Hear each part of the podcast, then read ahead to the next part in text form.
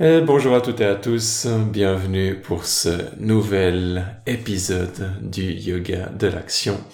On en est au 17e chapitre sur 18.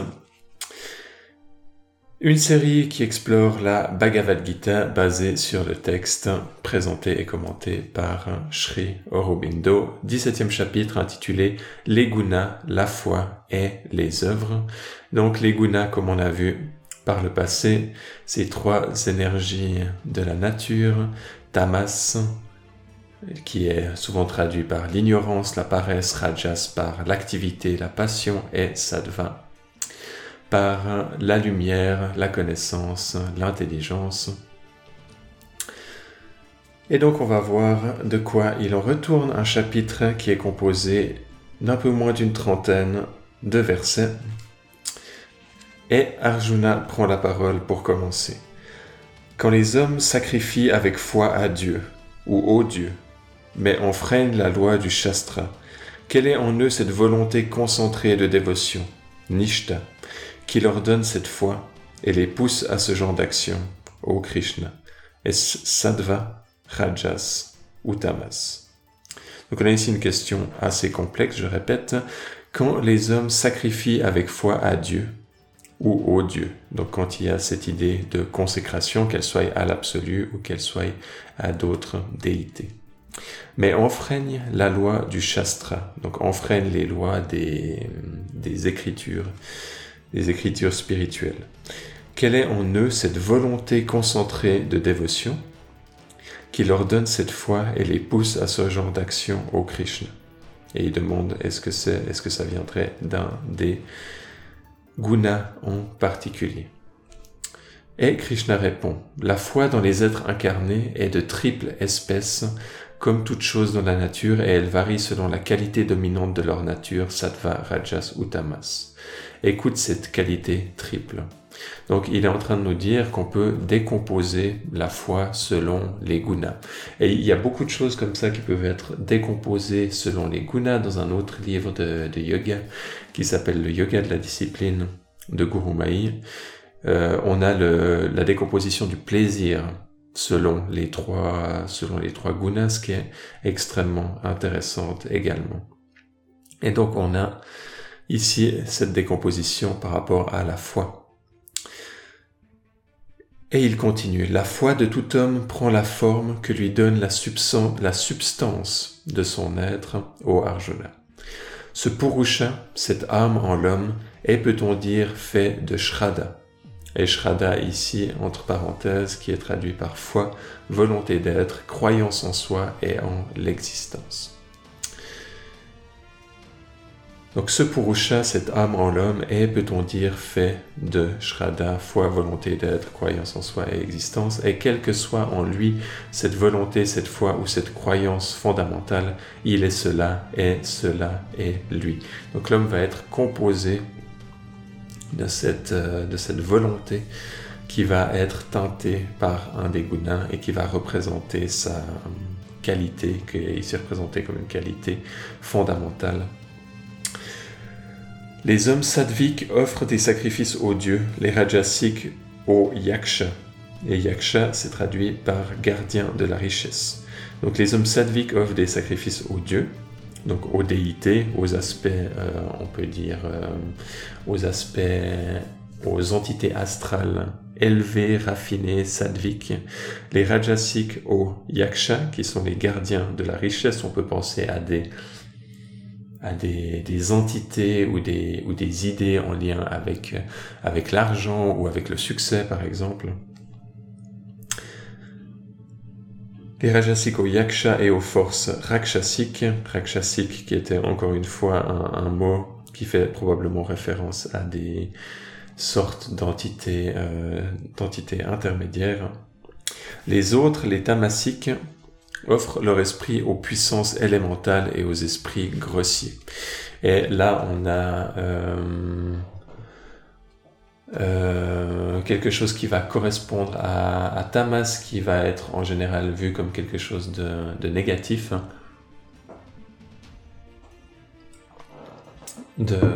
comme des esprits de nature inférieure Et donc on voit comme ça la, quelque part la, différence de, de catégories. On a, déjà, on a déjà parlé de ça quand on a parlé des trois mondes, où on peut décomposer les,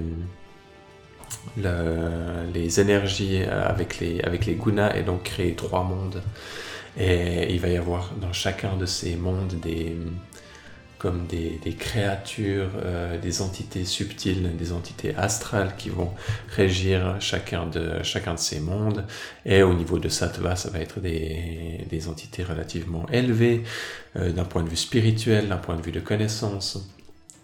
Et au niveau de Rajas, ça va être peut-être des entités qui peuvent vous donner de la force en termes de, en termes de succès, en termes de passion, en termes d'activité dans le monde. Et au niveau de Tamas, ça peut être des entités plus sombres qui sont ici décrites comme euh, des puissances élémentales et aux esprits grossiers et qui peuvent correspondre à des, entités aussi de, magie noire ou de, choses faites pour, pour faire du mal envers, envers d'autres personnes, donc vraiment des entités très, qui peuvent être très très sombres. Et Krishna continue, les hommes qui accomplissent des austérités violentes contraires au Shastra, avec arrogance et égoïsme, poussés par la force de leurs désirs et de leur passion, hommes d'esprit non mûris, tourmentant les éléments agrégés qui forment le corps et me tourmentant aussi, moi qui loge en leur corps, sache que ceux-là sont assuriques en leur dessein. Asurique, encore une fois, qui vient de Asura et qui correspond à cette nature, euh, à cette nature intermédiaire de Rajas.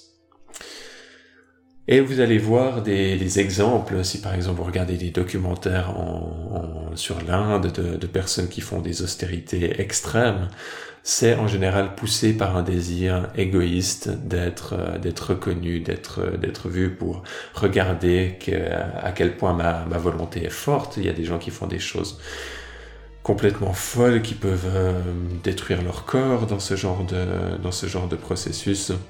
Donc en ce, en ce, sens, c'est des, des austérités violentes contraires au Shastra avec arrogance et égoïsme, poussés par la foi de leurs désirs et de leurs passions, hommes d'esprit non mûris, tourmentant les éléments agrégés qui forment le corps et me tourmentant aussi. Donc c'est pas quelque chose qui est harmonieux envers le divin. Et il continue, la nourriture préférée par chacun est de triple caractère, comme le sont aussi le sacrifice, l'ascèse et l'offrande. Écoute cette distinction. La nourriture préférée par chacun est de triple caractère, comme le sont aussi le sacrifice, l'ascèse et l'offrande. Écoute cette distinction. Donc on voit qu'on peut décomposer encore une fois la nourriture selon les gunas. On peut décomposer aussi les sacrifices comme ça, comme euh, comme c'était un peu le cas par rapport à, par rapport à cette idée de, de karma yoga, d'offrande, on peut décomposer les ascèses, on peut décomposer l'offrande, donc c'était ce qui est un peu ce qui a été fait dans les versets précédents, et maintenant il nous dit on peut aussi euh, décomposer la nourriture.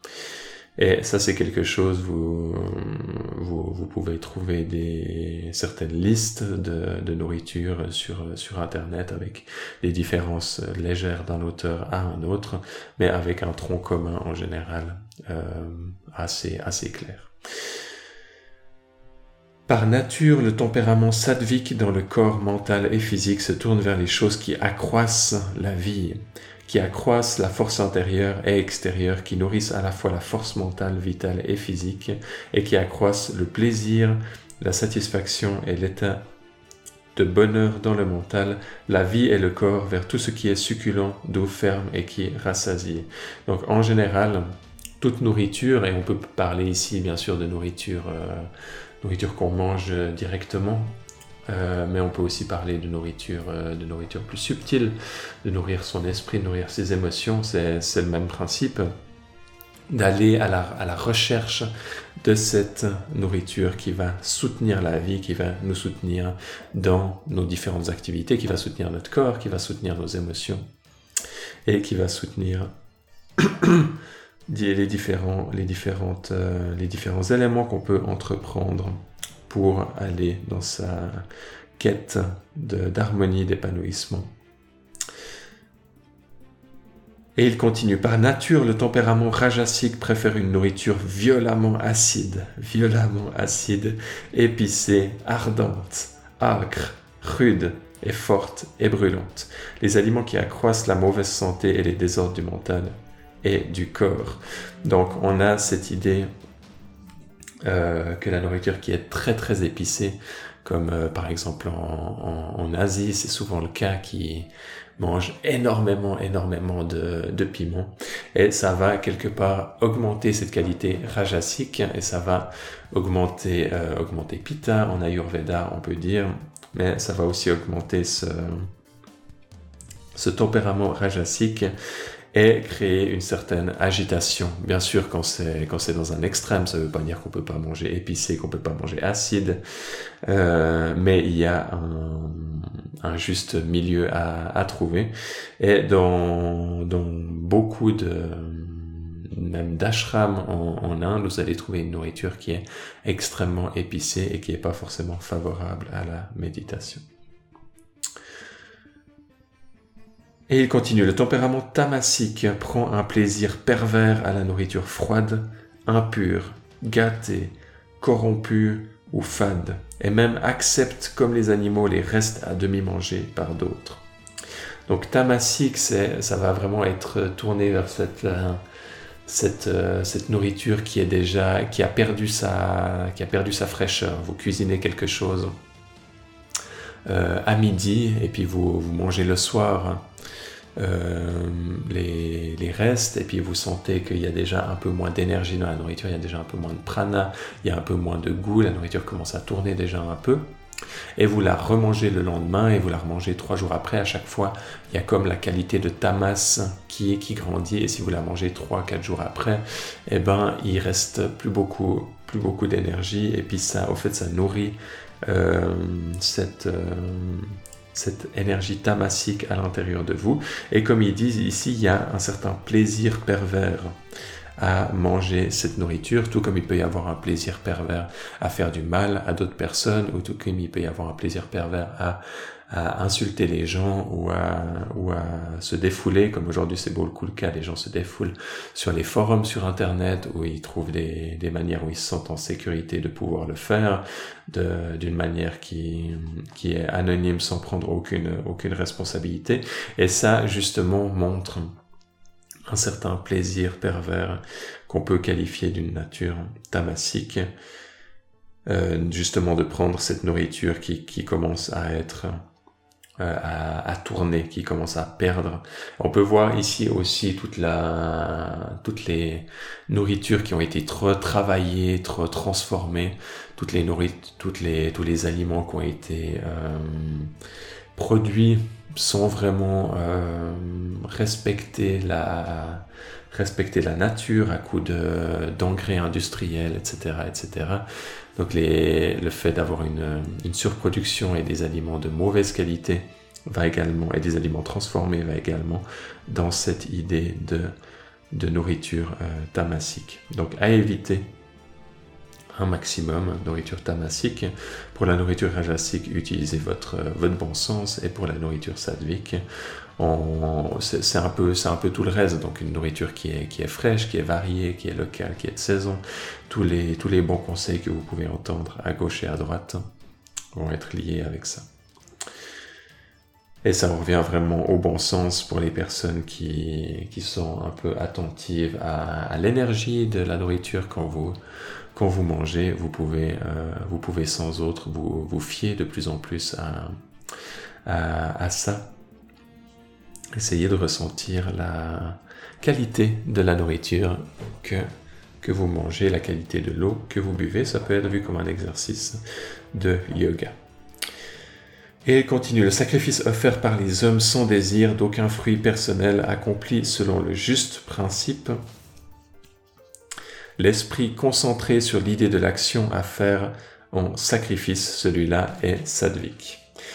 Donc je répète, le sacrifice offert par les hommes sans désir d'aucun fruit personnel accompli selon le juste principe, l'esprit concentré sur l'idée de l'action à faire en sacrifice, celui-là est sadvik. Donc là maintenant on parle de sacrifice et on parle de sacrifice euh, d'un point de vue générale, comme on parlait du sacrifice des actions, comme on parlait que la méditation est une forme de sacrifice, toute pratique spirituelle est une force de sacrifice. Donc si vous le faites sans désir, sans fruit personnel accompli selon le principe juste, l'esprit concentré sur l'idée de l'action, et euh, ce, type de sacrifice-là va être sadvik. Et on avait vu que si on, que peut aussi aller au-delà de, ce, de cette qualité sadvik dans, euh, le sacrifice, d'aller euh, au-delà du, au-delà des, au-delà des fruits, d'aller complètement immergé dans le, dans le divin avec sa conscience qui prend conscience qu'elle peut être au-dessus euh, des gunas et comme ça pas du tout avoir de karma. Dans cette, euh, dans cette idée-là d'avoir un sacrifice qui est sattvique, vous aurez un karma qui est sattvique. Le sacrifice offert en vue d'un fruit personnel et aussi par ostentation, ostentation pardon, sache au Arjuna qu'il est de nature rajasique. Le sacrifice offert en vue d'un fruit personnel sache au Arjuna qui est de nature rajasique. Donc si vous avez des, attentes, donc là il est en train de décomposer les sacrifices d'une manière légèrement différente euh, de ce qu'on a vu jusqu'à maintenant. Il dit que si c'est sadvik, il n'y a pas, euh, vous n'avez pas du tout de, fruits. Quand euh, vous avez, vous voulez quelque chose, c'est un sacrifice. En échange de votre sacrifice, c'est un sacrifice qui est rajasique. Et puis il continue. Le sacrifice qui est accompli hors de la loi de la juste loi du Shastra, sans oblation de nourriture, sans mantra, sans don, vide de foi, celui-là est dit tamasique. Donc il décompose le sacrifice d'une manière légèrement différente de ce qu'on avait vu euh, jusqu'à jusqu'à maintenant.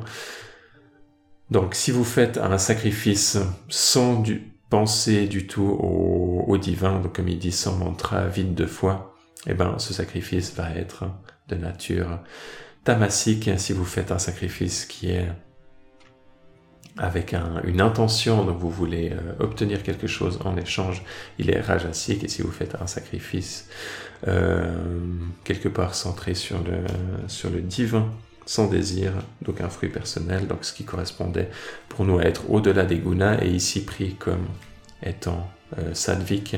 Et vous allez souvent avoir ce genre de ce genre d'idée que vous pouvez utiliser les gunas euh, ou cette décomposition par trois de différentes manières pour dire différentes choses. Et il continue l'adoration du divin, deux fois né, du guide spirituel, du sage, la propreté, la rectitude morale, la pureté sexuelle, l'absence de meurtre et de violence à l'égard d'autrui, telle est la cesse du corps. Donc on a ici une, encore une fois, une liste, l'adoration du divin, du deux fois né. Donc cette idée de deux fois né, c'est cette idée de d'une personne, d'un comme d'un sage qui est né d'abord comme tout le monde, et ensuite qui a comme une renaissance spirituelle à travers en général un processus d'initiation euh, qui, qui, marque, qui marque le pas.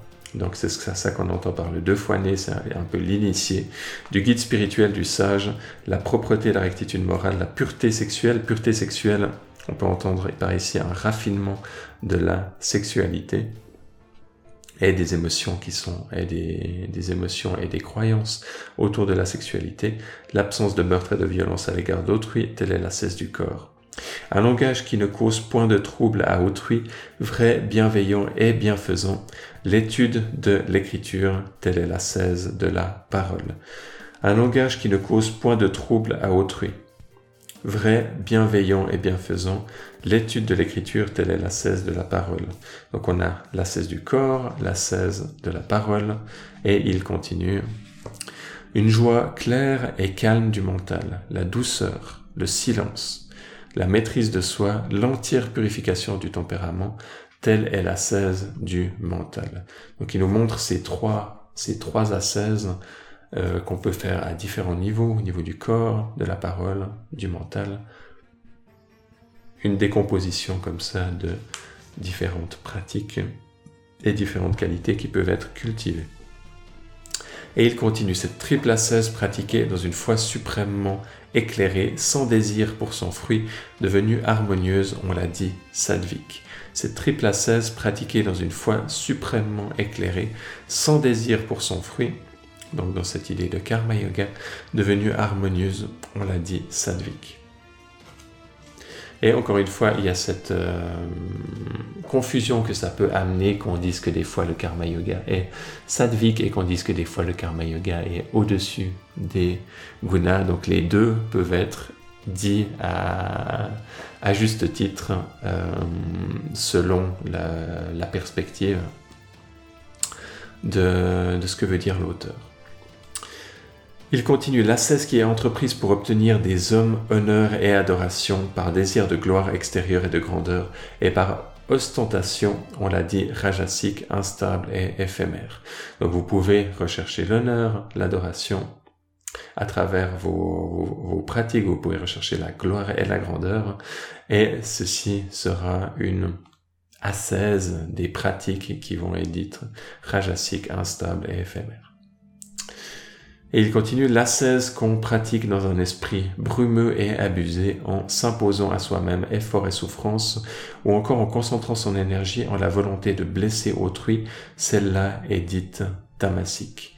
Ce qu'on pratique, donc encore une fois, les pratiques euh, spirituelles intenses, L'ascèse qu'on pratique dans un esprit brumeux, donc on a une certaine confusion, on ne sait pas vraiment ce qu'on veut, brumeux et abusé en s'imposant à soi-même effort et souffrance. Donc quand on se pousse trop, on va trop loin dans cette, euh, dans cette pratique, on inflige de la souffrance au corps, on inflige une souffrance intérieure émotionnelle, et on donne euh, aussi un mauvais exemple pour, euh, pour les autres, ou encore en concentrant son énergie en la volonté de blesser autrui. Là, on est clairement dans la, dans, dans, des formes de...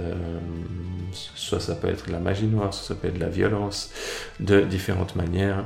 Celle-là est dite tamasique.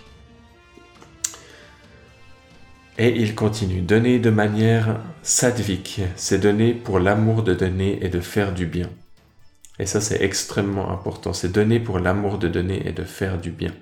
Et c'est, quelque chose qu'on peut, peut voir euh, dans son dans sa propre évolution que la qualité de ce de notre manière de donner on peut donner pour euh, ou d'abord on veut on est concentré uniquement sur recevoir dans un premier temps recevoir pour recevoir ensuite on on a cette deuxième, comme ce deuxième palier, c'est recevoir pour donner. Quand on reçoit et qu'on se dit, ah, en fait, ça fait plaisir de recevoir, alors je veux, je veux donner également. Et ensuite, on a un nouveau palier qui est donner pour recevoir, où vous dites, ah ouais, mais au fait, je peux donner dans un, dans un premier temps, ça commence à devenir de plus en plus euh, altruiste, de plus en plus détaché, mais il y a quand même une, une attente derrière le fait de donner, de vouloir recevoir, même si on prend l'initiative d'abord de donner. Et finalement, il y a ce niveau de donner pour donner qui est exprimé ici. C'est donner pour l'amour de donner et de faire du bien. Hein, une manière de donner qui est purement détachée et à qui ne donne rien en retour. C'est donné dans de justes conditions de temps et de lieu, et au juste bénéficiaire, celui qui en est digne, ou que le don peut réellement aider. Donc ça, c'est aussi être extrêmement attentif à la manière dont on donne, qu'elle soit quelque chose qui soit utile et constructive.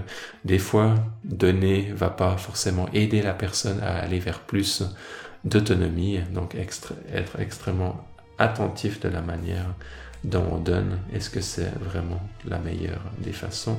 Et ça, c'est une bonne réflexion sur laquelle méditer.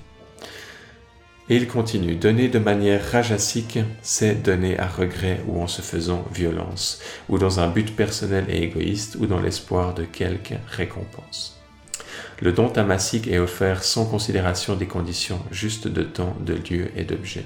Il est offert sans souci des sentiments de celui qui le reçoit et qui le méprise dans le temps même qu'il l'accepte.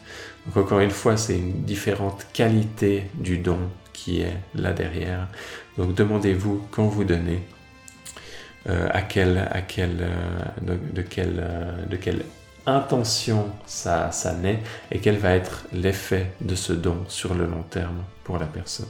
ou les personnes.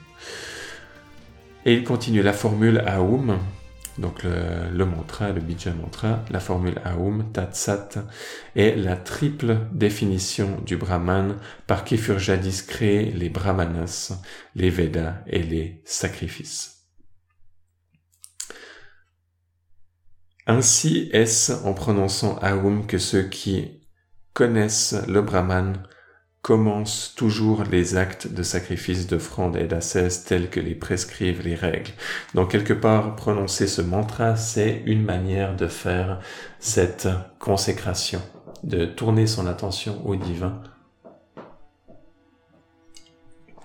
Et c'est pour ça que dans les différents rituels, euh, il va tout, oui, de différentes religions, il va toujours y avoir euh, certaines prières qui vont venir à certains moments pour faire ces différentes offrandes. Et donc c'est quelque chose que vous pouvez ajouter, par exemple ce mantra à, vos propres pratiques de consécration avant que vous fassiez de certaines actions. Euh, ou vous pouvez aussi avoir vos propres formulations et avoir vos propres manière personnelle de, d'aller dans cette, dans cette direction d'offrande au divin. Il continue en prenant son tat et sans désir d'aucun fruit, les chercheurs de libération accomplissent les actes variés de sacrifice, d'offrande et d'ascèse. Sat signifie bien et sat signifie existence. De même, au Arjuna, le mot sat s'emploie dans le sens d'action bonne, car toutes les actions bonnes préparent l'âme pour la plus haute réalité de notre être. On voit ici différentes utilisations de ce mot sat, bien, existence ou les bonnes actions. Donc encore une fois à différents, niveaux. Ce mot sat, vous allez le retrouver euh, très souvent dans les études euh, peut dire métaphysique un peu du, yoga, Sat, Chit, Ananda, qui sont considérés comme étant les trois, trois des aspects, trois des qualités euh, du divin, et Sat étant en général traduit par existence. Et il continue, demeurer fermement dans le sacrifice, l'offrande et la faire les œuvres avec cette vision centrale, comme sacrifice, comme offrande, comme ascèse, cela est sat car cela prépare la base pour la vérité suprême de notre esprit. Tout ce qui est accompli sans foi, que ce soit oblation, offrande, ascèse ou toute autre action, est appelé asat. Le fait de mettre le a devant un mot en sanskrit en général représente une négation. Donc asat, au Arjuna et c'est néant dans ce monde et dans l'au-delà. Donc asat va être bien sûr le, le contraire, va être euh, ce, fait de faire les choses sans foi sans offrande, sans cette, euh, euh, cette justesse intérieure, sans être à ça, sans que ça parte de, sa, de cette juste place intérieure.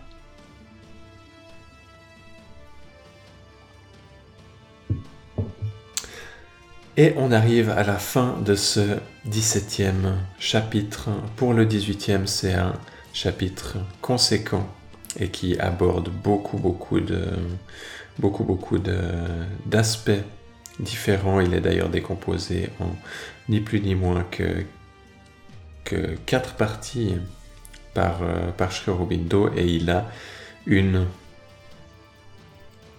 J'arrive au bout. Il a une. Il a 78 versets, donc ça va être un gros gros morceau qu'on va attaquer la prochaine fois.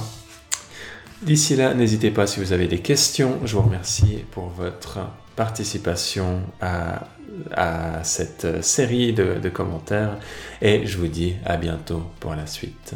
Bye bye.